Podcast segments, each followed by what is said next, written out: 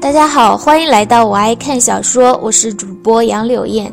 今天我要为大家新开读朗诵一本小说，叫做《亲爱的阿基米德》，作者是九月夕。九是王字旁加一个永久的九，月是月亮的月，夕是日字旁加一个希望的希。这本小说呢是有点类似于，嗯，侦探类小说吧，但是没有这么。再加了一点爱情的元素，然后没有这么恐怖。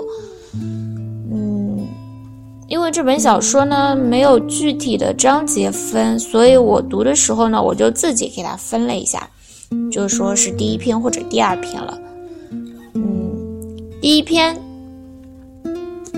冬末春初的寒意在山里格外的浓郁，一下车，冷气就从小腿处丝丝的侵袭过来。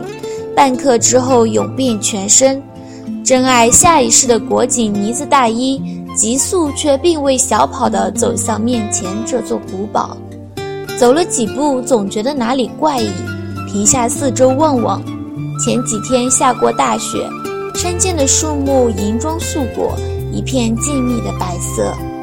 驱车上来，雪景媲美雾凇，世界太静了，只有漫天呼啸的风。四周一片雪白，衬得白色的砖瓦的古堡越发的苍茫。偏偏白色的窗户幽静深远，像人的眼睛般黑洞洞的。很多双直勾勾地盯着雪地中央的真爱。是什么人会住在这种诡异的地方？真爱撇去心头的异样，从口袋里掏出一张名片，简洁的白底黑字。没有任何装饰或者色彩，卡片中央影印着手写的古典斯宾塞英文体，严肃。白雪在卡片上泛着刺眼的光芒，折进他漆黑的眼眸里。从欧文那里拿到名片时，他有些出乎意料：解密专家、逻辑学家、行为分析专家、FBI 特别顾问。外加一堆数不清的头衔，落到名片上就只有这么一个简单的描述：是学者还是解密者？看似低调，实则高傲到不可一世的嚣张。真爱走上厚重的石头台阶，摁了门铃。开门的是皮肤暗黄的女佣，操着一口语音纯正的东南亚英语。真爱点头，说了一声谢谢。女佣转身离开了，真爱微微蹙眉。女佣的最后一句话，怎么听都像是这家主人的语气。果不其然，一扭头就看见玄关右侧的墙壁上白底黑字，和那张名片上一样的字体，印着一句：“You may suit yourself, but do not。”请自便，但最好不要。屋内的暖气很足，他无视掉门口的衣帽架，解开呢子大衣的扣子，松了松围巾，却没有脱下任何一件衣服。和外面看到的阴冷单调不同，古堡内温暖又干净，装饰结构是文艺复兴时期的风格。窗子有很多，外面的雪地把室内照得明亮却不刺眼。柔柔地印在历经沧桑的名画上，遗失岁月的味道。真爱在玄关口立了好一会儿，看看手表，十分钟过去了。古老的城堡里没有一丁点动静。他掂掂手中的大信封，沿着对面的几级石阶走上去，把信封放到走廊边的案几上，转身要走，余光却瞥见走廊尽头有彩色的光。他扭头望了一眼，怔住，半晌后鬼使神差地走过去。走廊的出口是另一番天地，五彩缤纷的光像瀑布一样从高高的天空流泻下来，一切都笼在一层淡淡的彩色光幕里。面前是宽敞的圆厅，四周从底层底层到几十米高的屋顶，全是木质的书架。一整圈从上到下摆满了数以万计的书册，高低不同，颜色各异，像是一颗颗彩色的糖果，安安静静的等着来，等着人来品尝。书架两边有两道旋转楼梯，自下往上每隔两米便有一圈圆形走廊，方便取书。他从来没有见过这么大的私人图书馆，古老的书香仿佛蕴含着时间洗涤过的力量。真爱的心中莫名升起一股敬畏，站在知识的殿堂面前，满心虔诚。抬头仰望，头顶是大圆形的彩绘玻璃窗，洁白的天光从中穿透，变成一道道五颜六色的光之瀑布。真爱深深地吸了口气，缓缓低下头来，这才看向图书室中间的一架白色的三角钢琴。在这个地方放钢琴，这家主人的兴趣还真是奇怪。脚步陡然一滞。他刚才走了几步，角度一转，就看见钢琴家后面坐着的年轻人，约莫二十四岁左右的年纪，肤色白皙，西方人一样轮廓深刻的脸，漂亮的像从古典油画里走出来。浓眉下一双浅茶色的玻，浅茶色的眼睛盯着真爱，乌黑的睫羽一垂，把他打量了个遍。平平静静的收回目光去了。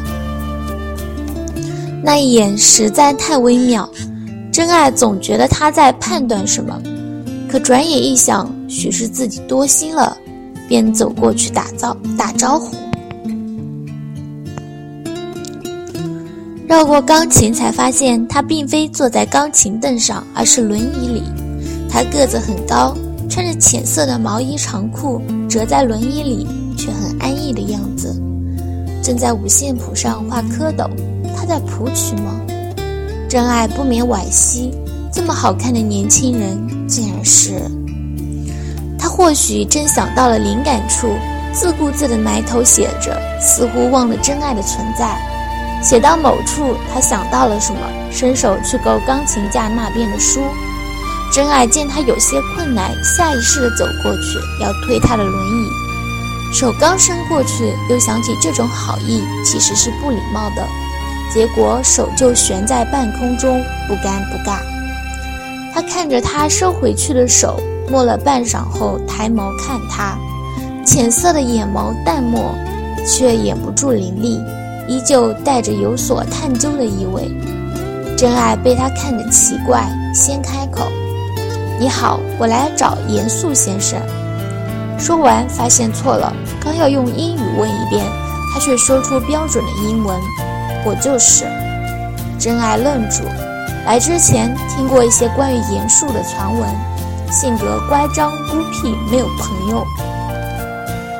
一个人常年住在深山的神秘古堡里，他自然就能想象出一个身形佝偻、面面容嶙峋的驼背老头，拎盏老旧的煤油灯。从阴森古堡的漆黑长廊里走过，黑窗子边闪过一串鬼火。他知道和严肃同音的严肃是华裔，理所当然的以为是个年纪很大的人。看到这个年轻人时，他还以为他是严肃的儿子。谁能料到那么传奇的人会这么年轻？把书架，把后面书架上那本白色的书拿过来给我一下。他的嗓音低沉又清润，好听得像某种乐器。正对着你，从下往上数第十三排，从右往左往左数第五本。